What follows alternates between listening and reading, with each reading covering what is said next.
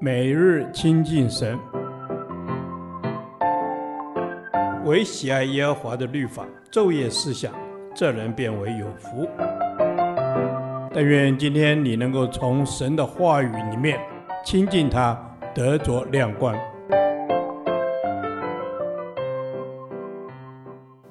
立位记第二十四天，立位记十二章一至八节，产血不洁。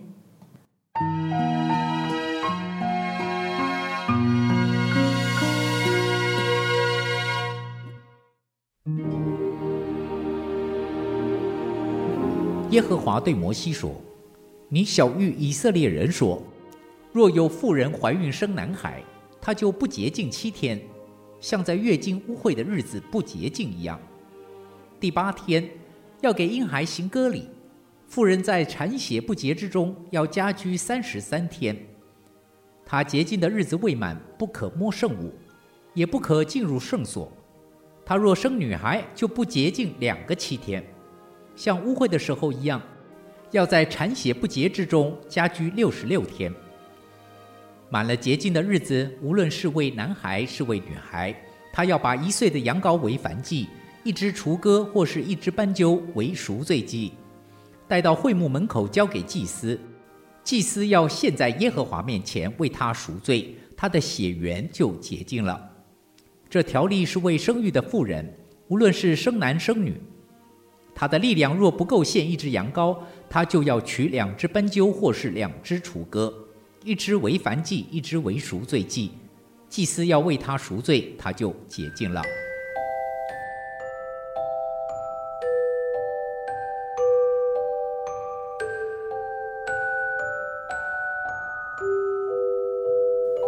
就像多数的中国妇女一样，关于妇人生产，圣经也有一些规矩。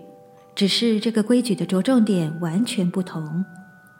国人对于妇人产后的规矩多放在条理，但圣经的重点却是洁净。当然，这个洁净的重点也不是卫生，因为要献赎罪祭。让我们由利未记十二章来看看是何道理。妇人不论是生男生女，在满了洁净的日子，都要到会幕门口献两种祭物，其中一种是燔祭，另外一种是赎罪祭。首先，我们必须认清的是，这赎罪祭不是为孩子献的，乃是为生育的妇人献的。所以经文特别强调，这条例是为生育的妇人。因此，新译本圣经把七八节中的“她”。译作女字旁的“她”，许多人读到这里，或许会纳闷：难道生孩子还有罪吗？在第七节中的一句话给我们答案：她的血源就洁净了。这说明母亲的血源本就是污秽的。所以大卫说：“我是在罪孽里生的。”在我母亲怀胎的时候就有了罪，可见人的罪性不是由后天的行为开始的，而是在出生的时候就败坏了。这是我们需要救赎的原因之一。为什么第八日要行割礼呢？割礼是象征除去我们本性的污秽，如圣经所说。你们在他里面也受了不是人手所行的割礼，乃是基督使你们脱去肉体情欲的割礼。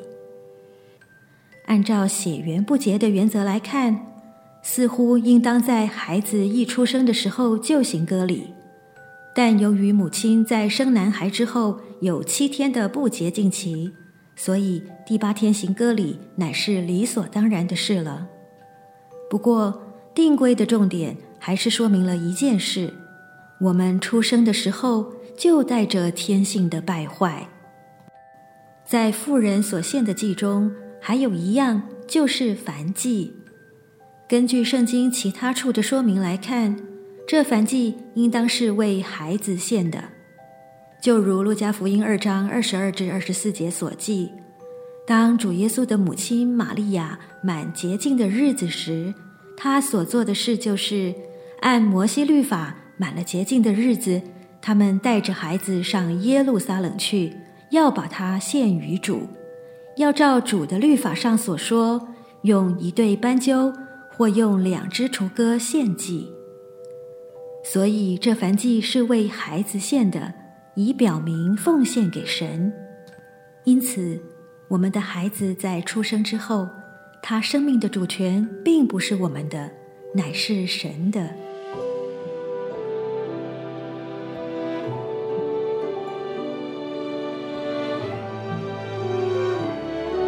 亲爱的天父，感谢你把生命赐给我。我愿意全然把这生命的主权归还给你，奉靠主耶稣的圣名，阿门。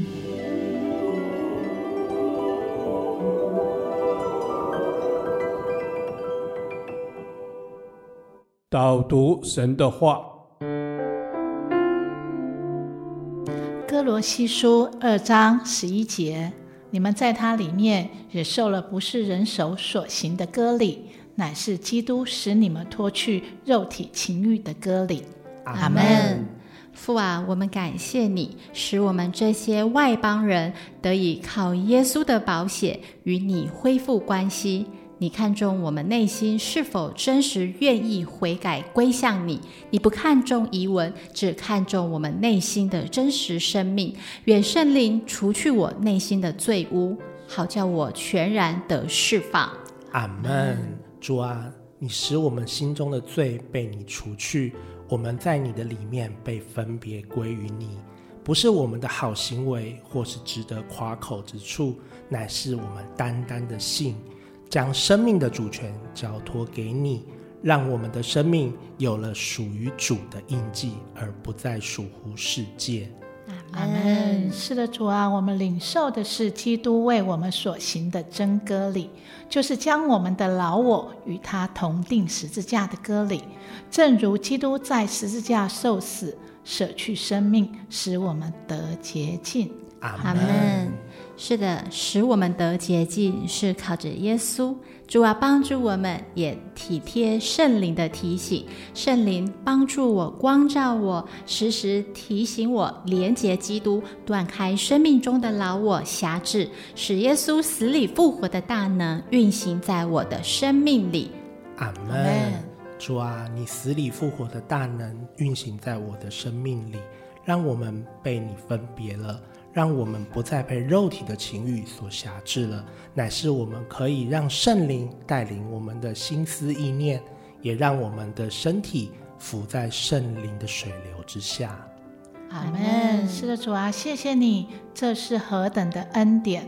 我们能在基督里受真割礼，也使我们能在十字架中与主同死同复活。得着新生命的力量，一生靠着十字架的荣耀得胜。祷告奉耶稣基督得胜的名求，阿门。耶和华，你的话安定在天，直到永远。愿神祝福我们。